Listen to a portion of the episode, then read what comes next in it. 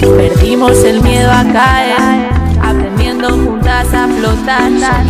Esto va de sostener. La Sandariega Radio. La Sandariega Radio. Sonidos feministas. Diversidades. Sonidos feministas. Desde las mujeres. Diversidades. Y las comunidades constructoras de paz. Vamos sobradas de inspiración. En plena guerra, canciones de amor. Construyendo siempre desde abajo. La Sandariega Radio.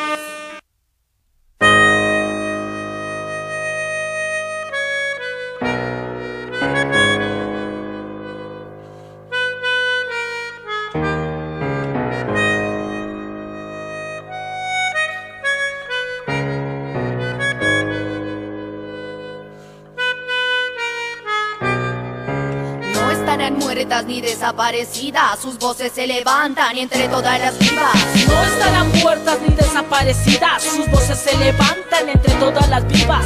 No estarán muertas ni desaparecidas, sus voces se levantan entre todas las vivas. Vivas, de vivas, de vivas nos queremos. Vivas, vivas, vivas nos queremos. Vivas, de vivas, de vivas nos queremos.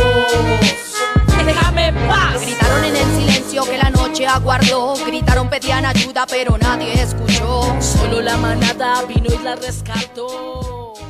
Bueno, bienvenidas, bienvenides y bienvenidos una vez más a la Sandariega Radio. Somos un grupo de mujeres jóvenes y feministas que nos hemos reunido a charlar y conspirar sobre distintos temas.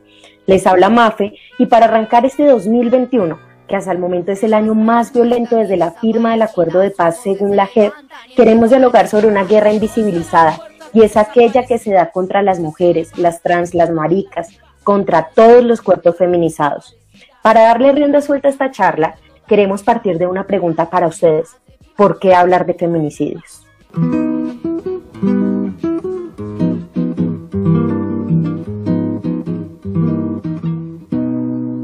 Eulogia Tapia en la poma,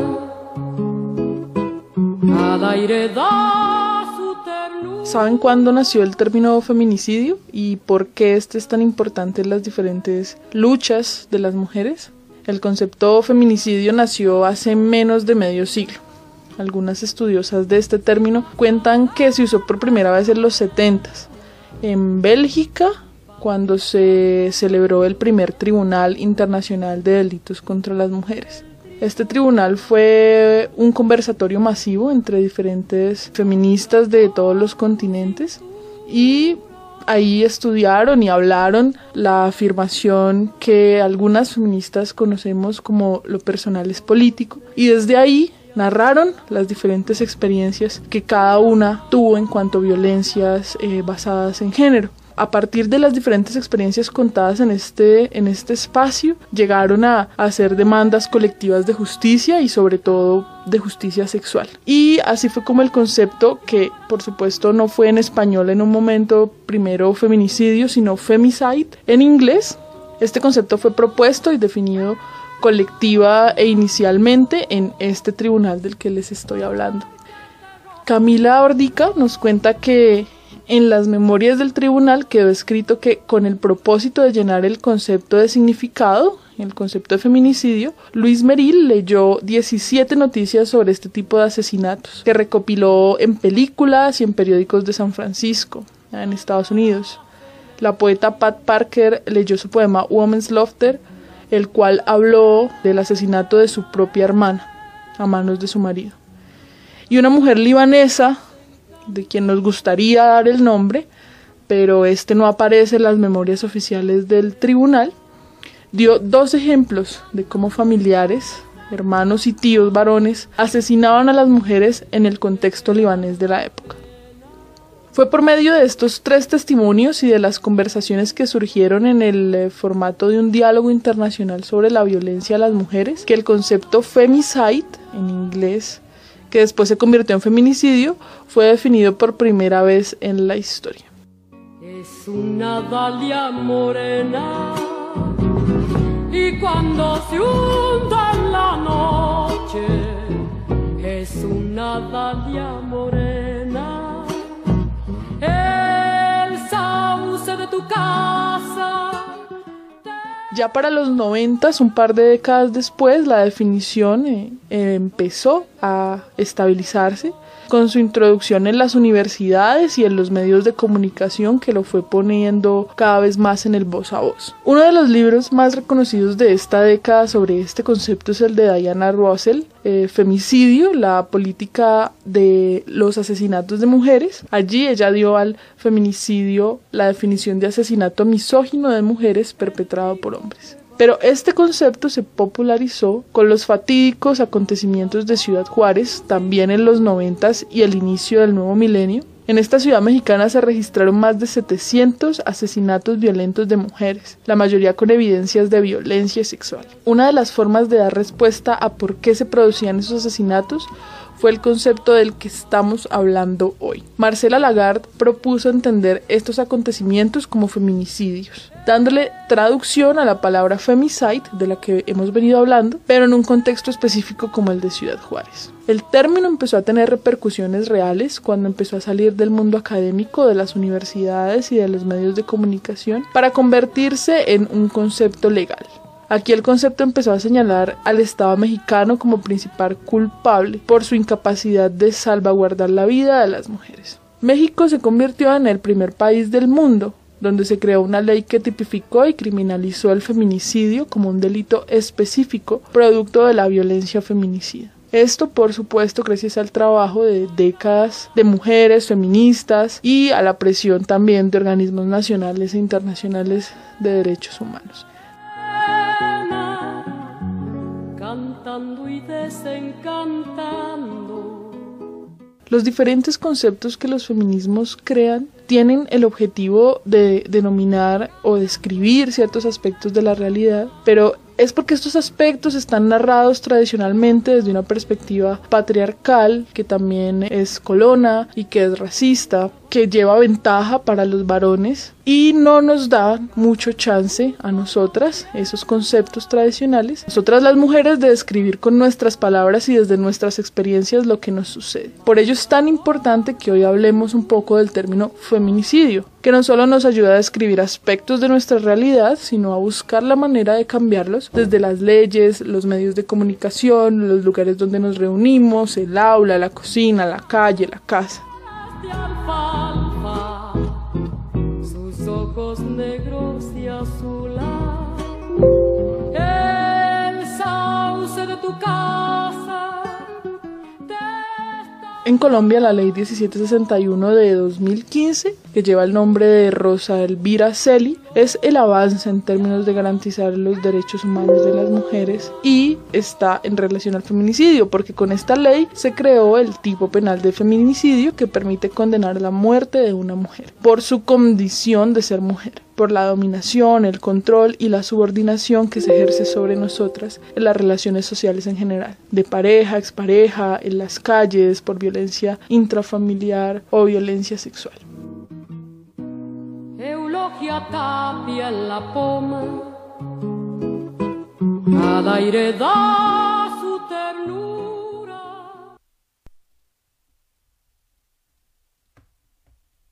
Ante Mercedes Sosa escuchábamos un poquito de la historia de la palabra feminicidio, porque las palabras no son solo palabras, sino que hacen notar realidades, le dan voz, le dan luz a vivencias que se suelen invisibilizar, como la del feminicidio, de la que vamos a hablar hoy, que además, pues no solamente estamos Mafe y yo, Natagaima, les saludo a todas, todos y todas quienes nos acompañan esta noche en nuestra transmisión, sino que bueno, le doy, le doy el paso a mis compañeras de mesa. Antonia, ¿cómo estás? ¿Qué tal tu noche? Hola Natagaima, bien, feliz como siempre de estar con ustedes, feliz de empezar el año, de que sea nuestro primer programa.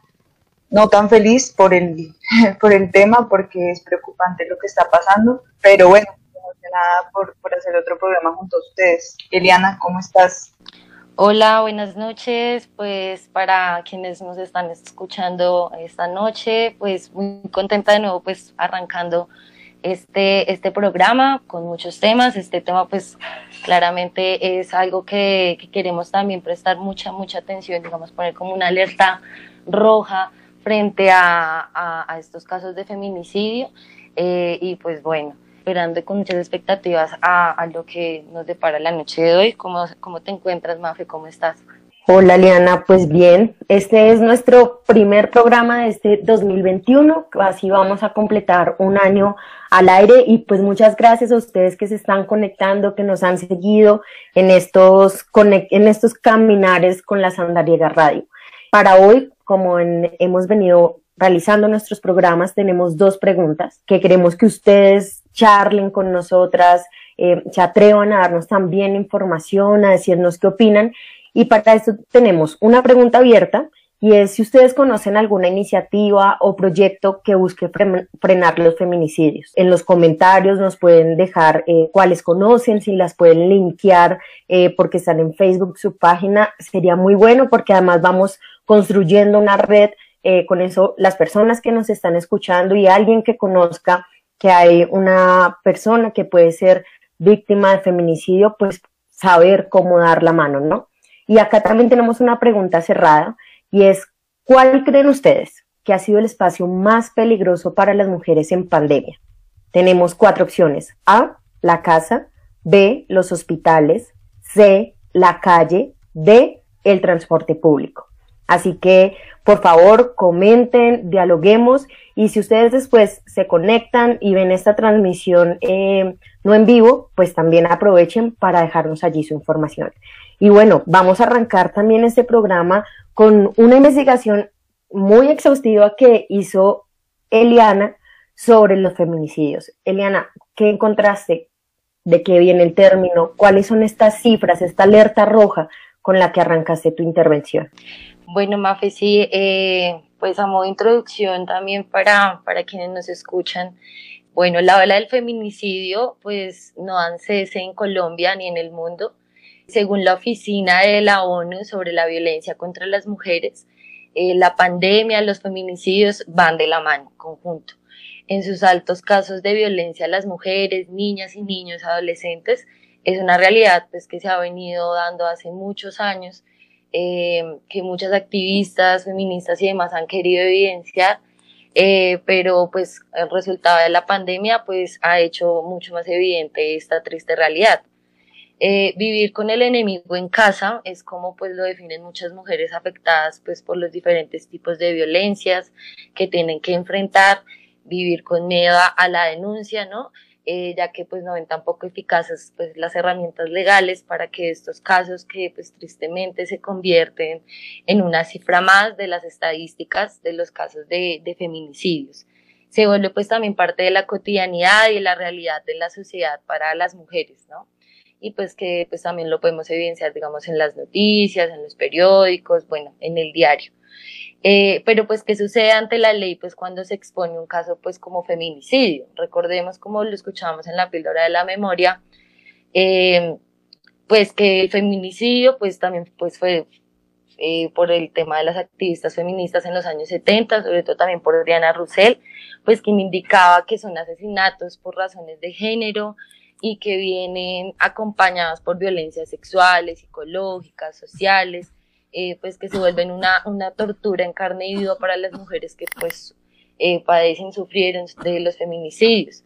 Eh, según, las funda se, perdón, según la, la Fundación Mujer Despierta, la asistencia a las mujeres incrementó en un 500% a lo largo de, del, año pasado, del 2020, algo que pues es alarmante y pues lanza una alerta roja en la protección a las mujeres, adolescentes y niñas eh, dentro de su propio hogar, ¿no? Eh, la Consejería para la Equidad de la Mujer indicó que a finales de agosto del 2020 se, portaron, se reportaron 115 casos de feminicidios y el Observatorio de Feminicidios también indicó 508 casos al mes de octubre del 2020. Al mismo tiempo, pues Medicina Legal indicó que hasta el mes de agosto del 2020 se reportaron 11.775 exámenes médicos por presuntos abusos sexuales y 24.665 de violencia intrafamiliar. Eh, pues bien, las, las estadísticas, pues como, como lo escuchamos, son alarmantes y tristes sobre todo, porque no es solamente en Colombia, pues sino también a nivel mundial. eh, que el feminicidio y la violencia contra las mujeres pues se, se evidenció sobre todo en los hogares, ¿no? Las ayudas estatales no son suficientes y pues para estos casos eh, pues las mujeres no se sienten protegidas. En el año 2021 iniciamos también con muchos casos de feminicidios en niñas y mujeres, es alarmante, un poco, pues la verdad, muy triste. Eh, y es por eso que en este primer programa de las Andariegas Radio en el 2021 pues queremos hacer una alerta roja ante esta realidad. Es importante apoyarse la una a la otra porque pues la solidaridad femenina eh, nos puede salvar también la vida. Esto a, modo de introducción para el programa que nos depara en la noche de hoy. Y pues para pasar a una sección ahorita ya un poco musical, eh, pasamos con la canción de Nosotras tenemos otros datos de Masta Cuba.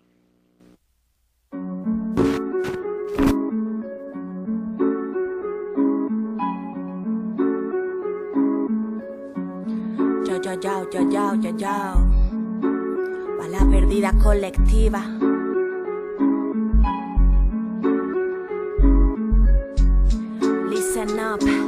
El virus en la calle, en casa el agresor. No hablamos de datos, hablamos de personas. El hogar no es seguro, tampoco el exterior. Más de 100 llamadas de auxilio por hora. Hoy te habrán matado y no sé dónde pasará. No tengo la hora, culpable lugar. Solo queda nombrarlo así nadie olvidará que más de 300 mujeres han sido asesinadas. Quédate en casa, no pasa nada. El Estado encubre cuántas las descuartizadas. Quédate en casa, mujer, si no te matan. Tu único peligro fue quedarte en casa. Más grande que el COVID es el machismo. Más grande que tu ignorancia es tu pendejismo. Más grande que tu cinismo. Y aunque mamá lo niegue, de mí abusó mi primo. Y quédate en casa, no pasa nada. El Estado encubre cuántas son las degolladas. Quédate en casa, mujer, si no te matan. Tu único peligro fue no salir de tu casa. Hoy nos faltas tú, ¿quién faltará mañana? Sin altares, ni flores, ni nombre, ni cara. Me atraviesa cada una rabia en la garganta. Que quien prometió cuidarte fue quien te votó en la zanja. No hay cuarentena para la otra pandemia. La normalizada, la que siempre se silencia. Donde enemigo tiene cara, licencia. No al toque de queda hacia el estado de emergencia.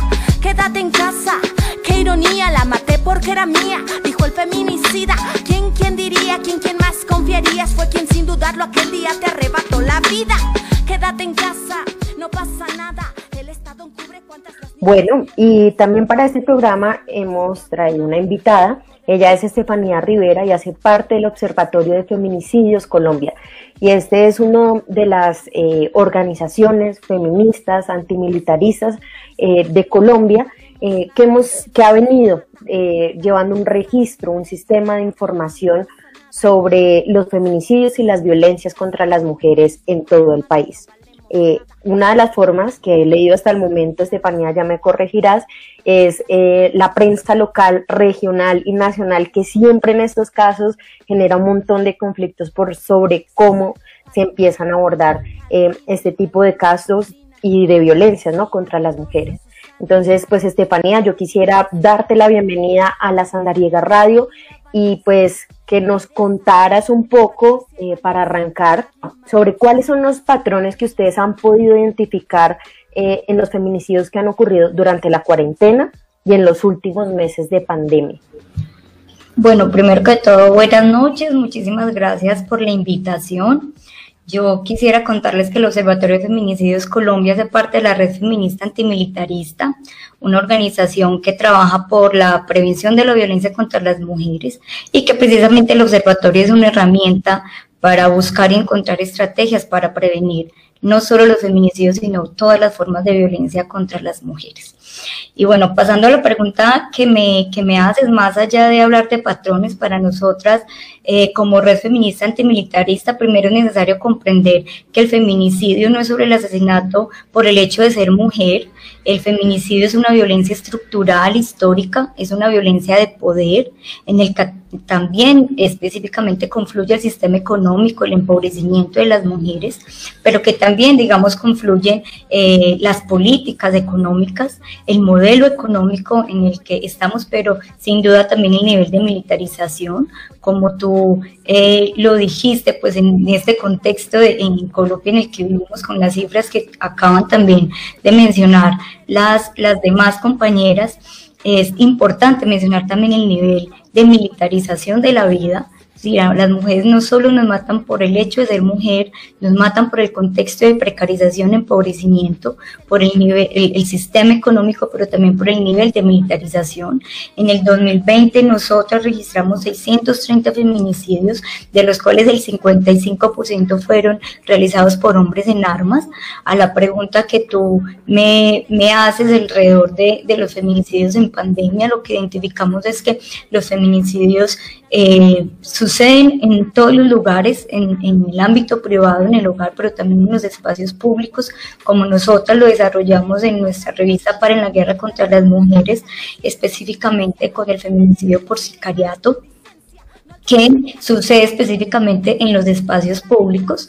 Y en mi pandemia lo que el observatorio y la red feminista pudo identificar es que aunque hubo una disminución de, registros de feminicidios en los primeros dos meses de entradas en, la, normativa de la cuarentena, eh, posterior a estos dos meses hubo un aumento de feminicidios, específicamente en el mes de septiembre. Eh, hicimos el registro más alto desde eh, que el observatorio y la red feminista está haciendo el registro con 85 feminicidios. Esto significa que tanto los compañeros sentimentales al interior de los hogares como hombres eh, por fuera de los, de los contextos de familiares y del hogar eh, arrebataron la vida a las mujeres por el hecho de que sienten que tienen el poder de elegir sobre la vida y sobre la muerte. Entonces es importante aquí en nuestro registro, nuestros análisis de contexto puntualizar que aunque los feminicidios se cometieron los primeros dos meses de, de, cuarentena por la pandemia del COVID-19 al interior de los hogares se ejecutaron por eh, hombres en armas, es decir, con armas de fuego, que es, sigue y, sigue siendo el arma más utilizada para asesinar a las mujeres. Por eso es fundamental hablar de lo que implica vivir en el contexto de militarización, de confrontación entre hombres en armas, de grupos en armas y la relación que ésta tiene con el modelo neoliberal y con las rentas criminales. Sí, claro, y ahí también justamente entra, creería, una entra un tercer eh, agente, ¿no? Y que viene siendo el Estado, ¿no? Una violencia estatal que también está eh, por omisión, por acción, eh, permitiendo que todo esto suceda, ¿no? Y ese es, no sé ustedes a través de estos análisis que han venido haciendo, cuál es esa responsabilidad que tendría el Estado en que se den los feminicidios. Sí, claro, eh, lo, han dicho muchas teóricas importantes en términos de la violencia contra las mujeres y el feminicidio, como Rita Laura Segato o Julia Monarres, específicamente en el contexto de México, pero que es completamente posible analizarlo, identificarlo en Colombia, y es que eh, hay un, el feminicidio, no solo el feminicidio, sino la, violencia contra las mujeres, es un mensaje social, y es un mensaje social eh, que está también puesto en términos del nivel de la impunidad. Es decir, en Colombia, eh, según ONU Mujeres, en 10 años eh, se presentaron 12.226 feminicidios en Colombia y solo el 13% llegaron a sentencia condenatoria.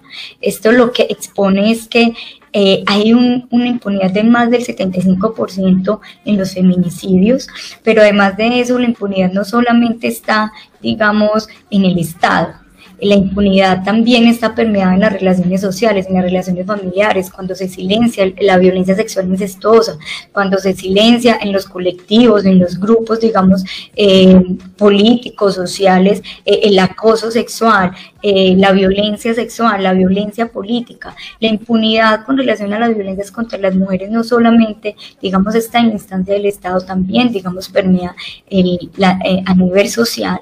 Y creo, creemos desde la red feminista me interesa que es, eh, precisamente es un paso fundamental, es dejar el silencio y poder enunciar las violencias que se viven no solo en el interior de las familias, sino en las relaciones, digamos, sociales. Con el Estado eh, es evidente, o sea, el Estado no tiene un sistema de información, en Colombia no existe un sistema de información unificado que permita hacer el seguimiento a las violencias contra las mujeres.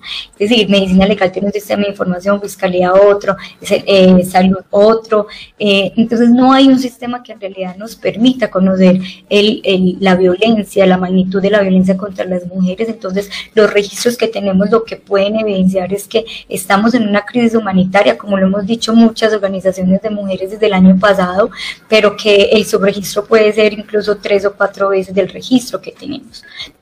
Y por otro lado, en términos de las rutas de atención y de las estrategias del Estado, todas están viradas a las mujeres víctimas, que no estamos diciendo que no sea necesario, es necesaria, pero vemos una ausencia precisamente con los hombres, que es una impunidad que no solamente está en el Estado, como lo dije, está en todas las, las estructuras sociales, en las formas de relacionamiento, y es que no hay un sistema de información o una estrategia para hacerle seguimiento, por ejemplo, a los hombres que tienen antecedentes por acoso sexual, por violencia sexual, por lesiones personales, por feminicidios en grado de tentativa, por violencia al interior de las familias, y esto es lo que eh, no, digamos, no permite hacer un seguimiento y prevenir un posible feminicidio porque no hay una estrategia de seguimiento.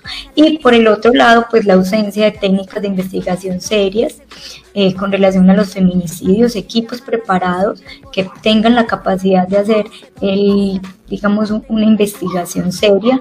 Y por otro lado, la perspectiva del feminicidio sobre las relaciones erótico-afectivas para la red feminista antimilitarista. Este es uno de los, de los retos fundamentales que hay y es que se reconozca que la militarización, el contexto de hombres en armas, también es una forma de violencia feminicida, que ellos también cometen feminicidios y no solo es el feminicidio que se comete en el marco de las relaciones erótico-afectivas.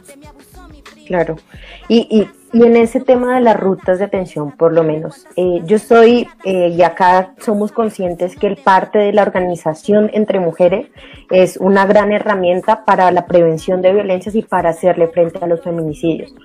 Pero eh, quisiéramos preguntarle si ustedes desde la organización han podido identificar algunas otras formas, algunos otros mecanismos en el que nosotras, eh, como personas cercanas a alguna mujer, podamos identificar que está en riesgo de ser víctima de feminicidio y cómo podemos ayudarla. Claro, primero nosotras consideramos que es fundamental la construcción de redes de apoyo entre mujeres la construcción de confianza, de no juzgar, sino de siempre apoyar. Nosotras hemos venido en nuestra larga historia, digamos, como organización, construir estrategias como círculos de protección a mujeres sobrevivientes de feminicidio en grado de tentativo con amenaza de feminicidio. Y lo que hemos identificado es que eh, las mujeres están muy solas, incluso luego de venir de un continuum de violencias, o sea, de, relaciones o de, eh, de, relaciones muy violentas, de amenazas, de, de violencia física, eh, sexual, verbal, psicológica. Y para nosotros es, fundamental, bueno, no solamente la construcción de estas redes de apoyo basadas en la confianza, sino también la organización política. O sea, construir también entre las mujeres una conciencia política, una organización política que pueda en realidad hacer una exigencia real al Estado y no solamente la exigencia, sino también lograr que muchas más mujeres feministas puedan ocupar lugares del, del Estado. Feminizar el Estado es fundamental para poder lograr que en realidad rutas de atención sean efectivas.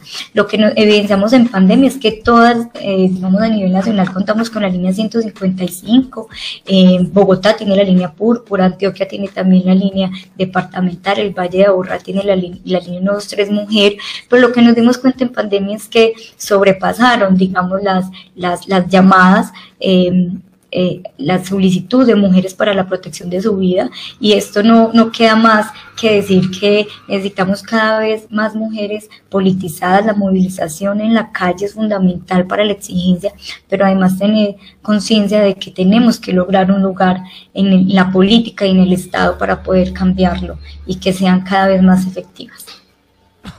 Bueno, y ahí está también el llamado, ¿no? A tomarnos las calles y todos los espacios eh, de organización para poder hacerle frente a esto. Muchas gracias, Estefanía. La verdad que sí es como un panorama y, asentarnos un poco más en la situación que está pasando acá en Colombia y bueno, que esta, este llamado que estamos haciendo, ¿no? Esta emergencia humanitaria, pues que llegue a donde tenga que llegar y que permee todos los rincones para frenar.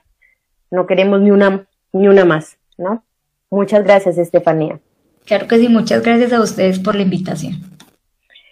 Bueno, y ahora vamos con un corte musical, eh, no yéndonos muy largo del tema y viajando un poco hasta Argentina a una cumbia de Sudor Marica y Tita Print, vivas y furiosas.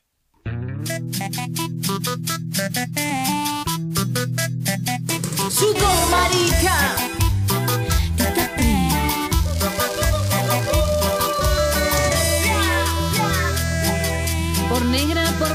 Por puta y mujer, por ser amenaza para esta ciocracia, toda esta miseria no puede durar si late el deseo de vivir en paz. Llego a loca torta, sucia desbocada, que tiemble la tierra de piba con ganas y acabar bien pronto con estas violencias. Vamos a acordar con tanta indiferencia.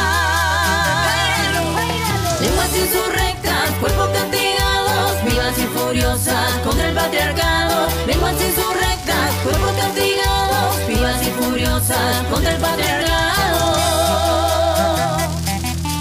Todas las pibas con las palmas arriba. Cu- cu-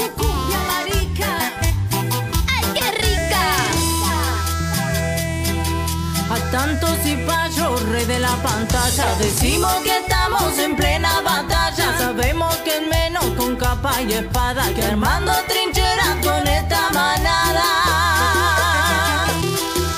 Un asco clasista inunda las revistas, los diarios del odio, opinión del montón. Son cuerpos vacíos, hit de la autoayuda, ni a palos bancamos toda esa basura. Lenguas insurrectas, cuerpos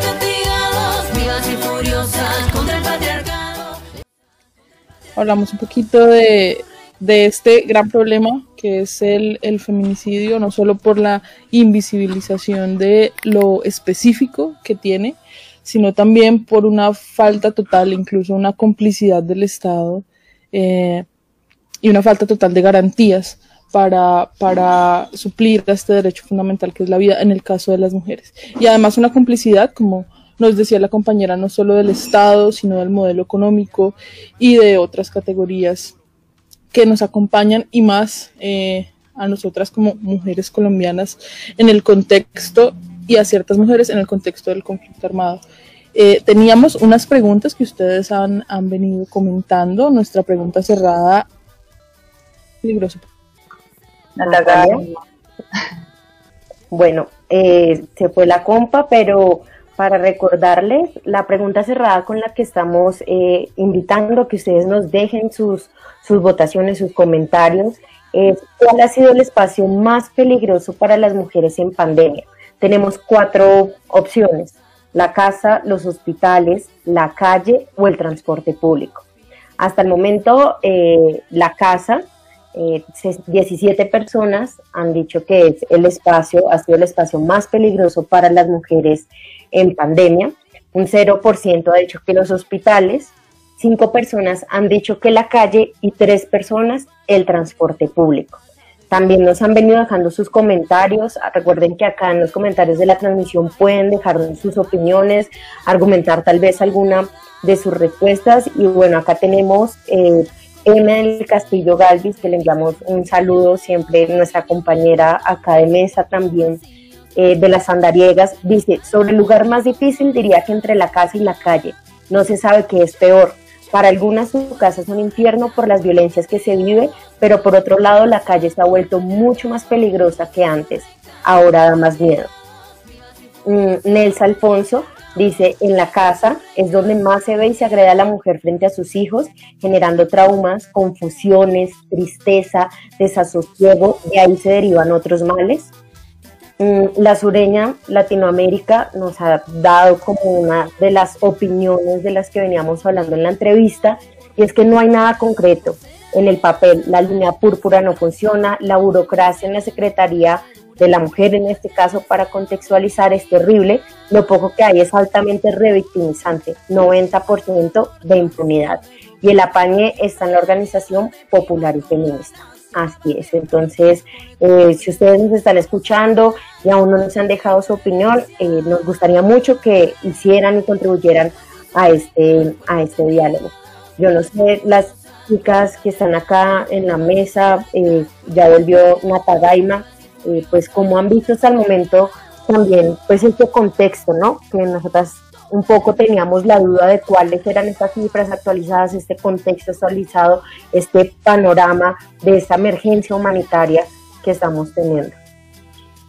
No, pues eh, preocupante, preocupante porque lo que hablábamos cuando nos preguntábamos por el lugar en el que más nos vemos violentadas eh, y era pues digamos en este contexto de pandemia que todo el mundo dice bueno pero están en la casa o bueno estamos en la casa estamos bien pues no lamentablemente no las mujeres no, no estamos a salvo en nuestras casas en ningún lado entonces preocupante también lo que nos contaba Estefanía cuando nos hablaba de la deficiencia institucional que hay de lo poco eficiente que es el Estado y de la complicidad del Estado.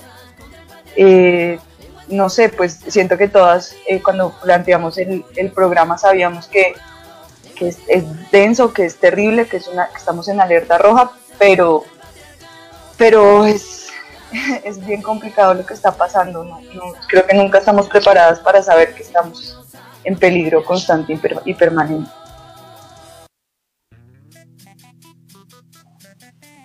Bueno, pues eh, pues también para mí parece es como personalmente muy triste, ¿no? Ya eh, creo que se va volviendo una cotidianidad el tema de este tipo de casos y no, y no tendría que ser así, ¿no? No tendría por qué ser naturalizado, no tendría por qué ser una cotidianidad. Eh, y pues de todas formas, sí siento que, que, también tiene que ver con, bueno, con mucho acompañamiento desde el núcleo familiar, como de, también de, del escucharnos, escuchar a las mujeres, de saber cómo escuchar a nuestras amigas, como esa solidaridad. Creo que, que también tenemos que buscar como esas soluciones que a veces ni el Estado no, no nos va a poder proporcionar, ¿no?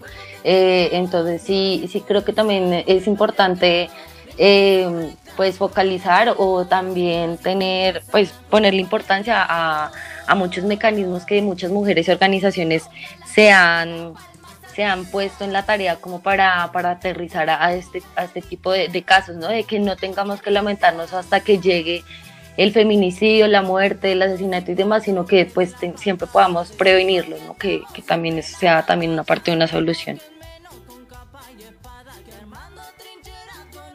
Bueno, y pues em, para esta parte siempre tenemos una de nuestras secciones que nos gusta un montón y es la historia del común. Y esta vez tenemos a unas amigas de la casa, así que, eh, pues, ¿quién es, ¿quién es? ¿Cuál es esta historia del común, Antonio? Bueno, eh, como estábamos hablando, aunque esta situación es urgente, ante, ante esta situación es urgente exigirle al Estado que nos garantice la vida eh, y el bienestar, porque básicamente es su obligación, es por lo que existe, también es urgente conocer cuáles son las alternativas que existen para nosotras, para poder habitar las calles, las casas, eh, sin tanto miedo, porque como dice la arenga, como el Estado no me cuida, me cuidan mis amigas y pues nosotras mismas. Entonces, por esto hoy les preparé para nuestra historia del común la historia de la escuela de kickboxing Rosa Elvira Celi, eh, porque la autodefensa feminista es ante esta situación, ante estas instituciones y una sociedad cómplice, digamos que una necesidad. Entonces los invito y les invito y las invito a que escuchemos a las compañeras de la escuela.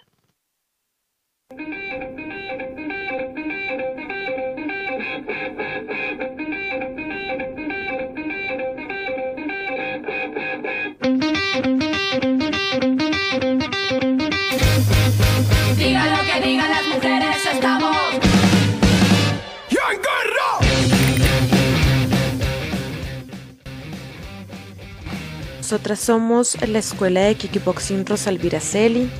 Somos una colectiva de autodefensa feminista de la ciudad de Bogotá que pues lleva trabajando el tema de la autodefensa feminista a través de la práctica eh, del kickboxing y otras herramientas eh, de defensa personal desde hace cinco años.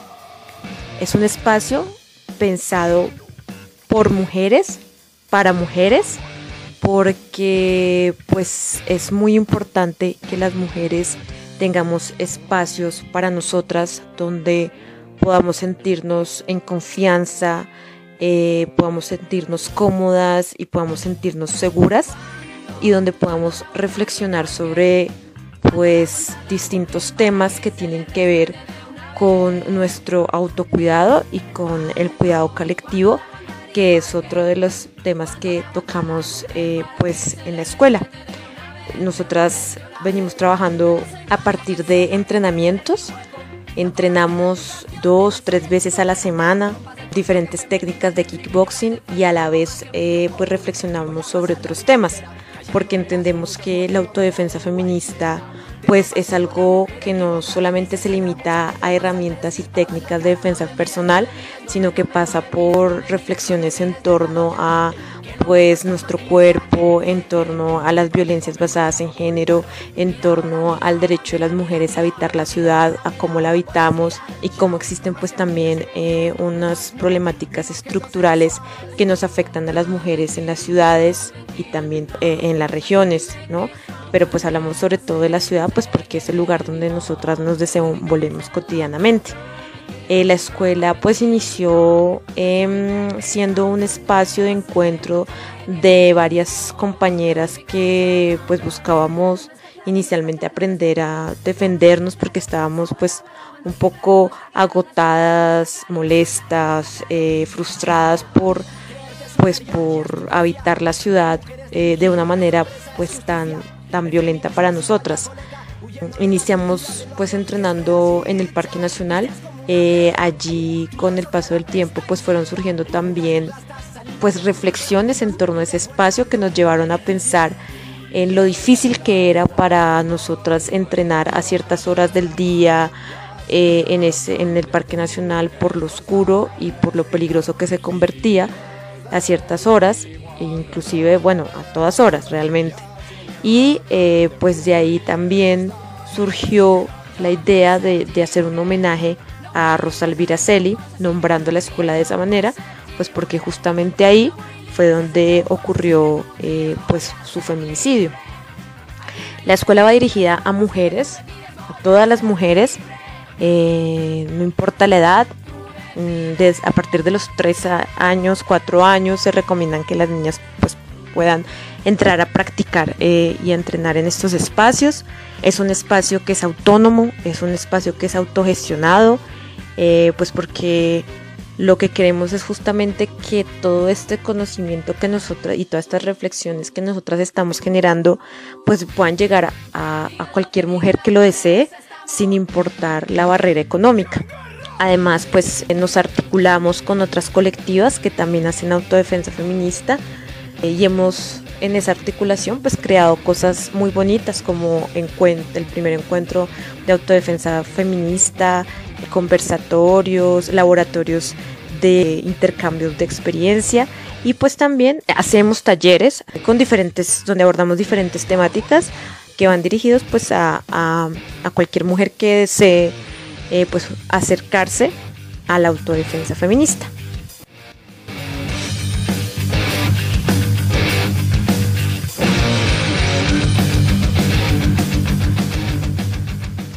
La apuesta de la escuela es una apuesta desde y hacia la autodefensa feminista, entendiendo esto como una apuesta política que no se limita al aprendizaje o al perfeccionamiento de una serie de técnicas marciales y al acondicionamiento físico que se requiere para desarrollar estas técnicas, como entendemos un poco más la defensa personal, por ejemplo, que se dirige a evitar robos o al formar cierto tipo de cuerpos, sino que apunta a enfrentar el miedo y a compartir, a compartir estrategias que nos permitan hacer frente a las violencias basadas en género.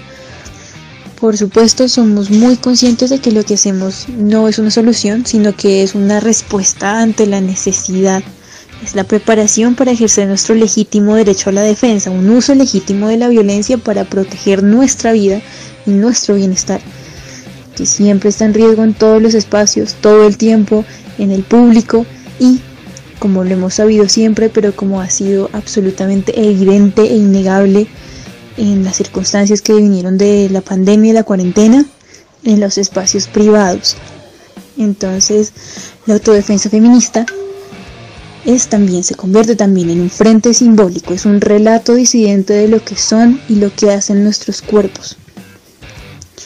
Es una apuesta que está dirigida al cuidado colectivo, desde el cuidado colectivo y que deriva también como un poco desde el carácter comunitario autogestionado que tiene la escuela, que hace frente a la violencia sistemática, una violencia estructural de la que somos objeto de ser socializadas como mujeres dentro de esta estructura jerarquizada que nos supone en un lugar subordinado y que utiliza todo tipo de estrategias discursivas y prácticas para mantenerse y para mantenernos en ese lugar.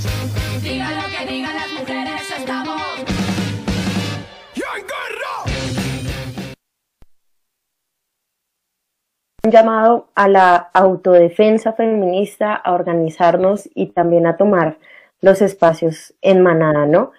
Eh, bueno, ya acá estamos llegando a la recta final de este primer programa del 2021, el primero de los muchos que vendrán este año. Y para recordarles teníamos al inicio dos preguntas, una de estas abierta y la otra cerrada. En particular teníamos una pregunta y era si conocen alguna iniciativa o proyecto que busque frenar los feminicidios. Acá ya veníamos escuchando a la escuela de kickboxing Rosalvira Celi que lleva pues un mensaje, ¿no? También del reconocimiento, de la autonomía del cuerpo, de la fuerza de las mujeres, del acompañamiento y del tomar los espacios, estos espacios peligrosos de los que hemos venido hablando, estos espacios que siempre se intentan eh, quitar a las mujeres allí a través de distintas violencias y pues bueno, ese es uno de los llamados, ¿no? A organizarnos, a llevar eh, la mirada femenina, feminista a todos los espacios, tanto del Estado como de la organización popular, de la movilización social. Entonces, en esta pregunta de cuáles iniciativas conocían ustedes, eh, acá nos llegaron algunas respuestas. Una de ellas es de M. del Castillo y en mi ciudad, em, em, falta que me nos cuente cuál es su ciudad, hay organizaciones que hacen trabajo arduo visibilizando este fenómeno, como por ejemplo el Observatorio de Asuntos de Género de Norte de Santander, Las Mijas y la Corporación Mujer Denuncia y Muévete. Esta es una de las iniciativas que han venido, nos han venido dejando acá ustedes también. Eh, y pues hay algunos otros comentarios, no sé si las chicas eh, acá de las andariegas pues quisieran leer algunos de esos comentarios que nos han venido llegando también sobre cuáles han sido esos espacios peligrosos durante la cuarentena. Amigas, no sabía quién iba a hablar, entonces voy a hablar. Eh, bueno, los, la mayoría de comentarios eh, hablan sobre la casa, que sí es paradójico, porque el ciotero nos dice que es paradójico, pues porque sí debería ser un lugar en el que nos estemos tranquilas nosotras, pero pues no es así. Eh, en Cipel nos dice que sí, que también piensa que es la casa y, los, y la calle, los lugares más violentos para nosotras. Catherine García nos dice que la calle representa la vieja excusa para victimizar a las mujeres por dar papaya, pero es claro que el mayor peligro está en las casas, donde la violencia ocurre dentro de espacios privados y casi no salen de ese lugar de donde las mujeres y niñas que han sido vulneradas en muchos casos no pueden escapar. De acuerdo, es una violencia invisibilizada, es una violencia que, que no sé, se normaliza apelando a que es algo privado, como siempre. Nuestro lugar es lo privado, entonces eso, esos veo, más o menos. No sé qué, si mis compañeras, Nata, Nata Gaima. Sí, incluso acá también nos venían dejando como algunas otras opiniones.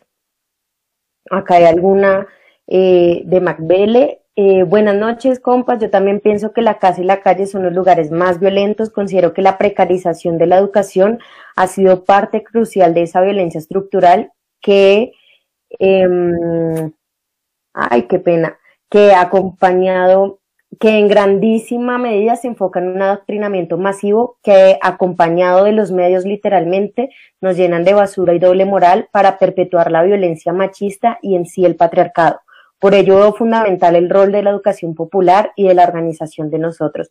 Sí, claro, y además los medios, ¿no? Como que nunca se logra eh, que se informe con una perspectiva de género, ¿no? Y también esa es una de las apuestas de estos medios, eh, comunitarios, populares, alternativos, feministas, y es poder dar otra mirada a este tipo de temas que están pasando y perfectamente la, la, educación es uno de los puntos eh, pues claves que tenemos acá. Bueno, Catherine García em, nos está contando que en este momento está escribiendo su tesis de maestría en estudios artísticos con un proyecto de imaginarios de infancia y prácticas de impunidad basándose en el caso de Juliana Zamboni, pero en donde pone, pone en tensión muchos más de los casos que han golpeado nuestro país.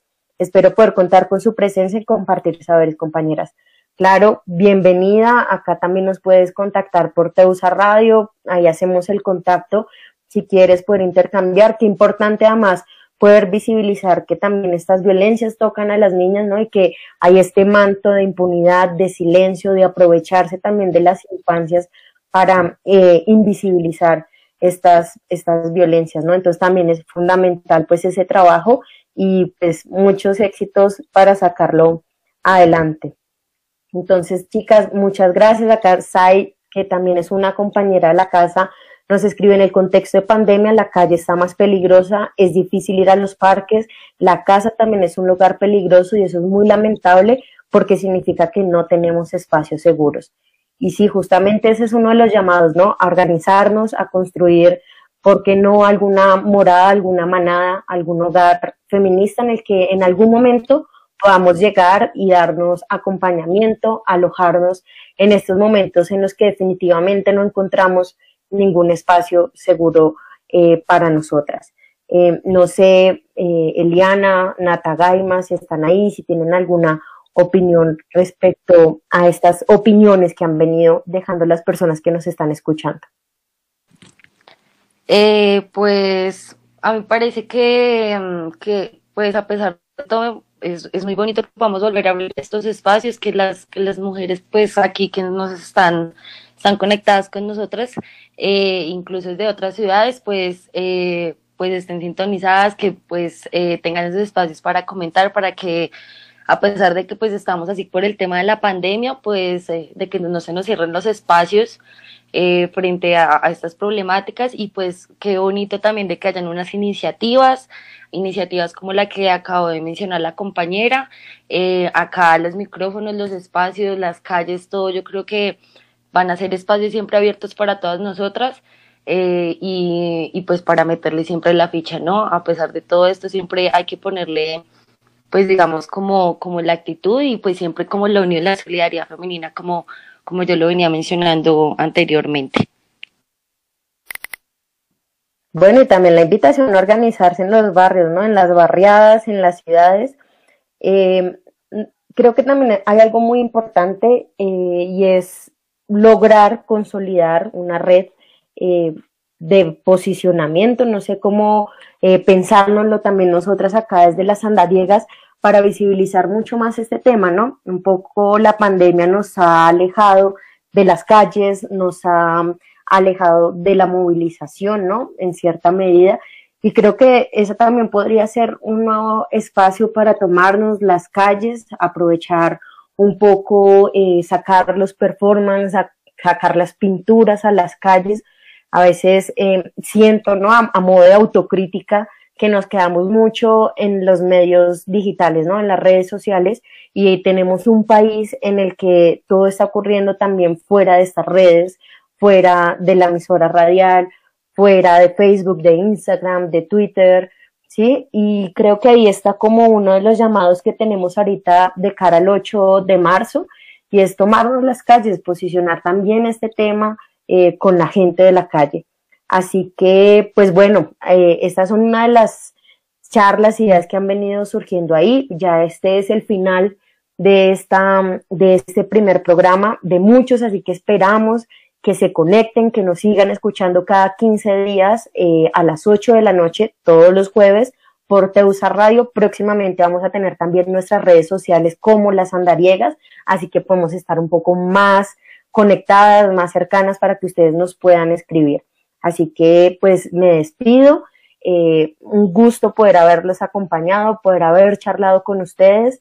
Gracias compañeras también por eh, seguir esta juntanza y este caminar. Un abrazo y nos vemos dentro de 15 días. Chao, un abrazo a todas. Chao compañeras, muchas gracias por todo. Eh, no quisiera que se cerrara el programa sin decir que lamentablemente eh, la primera persona de, de, los firmantes de paz que fue asesinada este año fue una mujer, fue Yolanda Zavala junto a su hermana Reina de 17 años.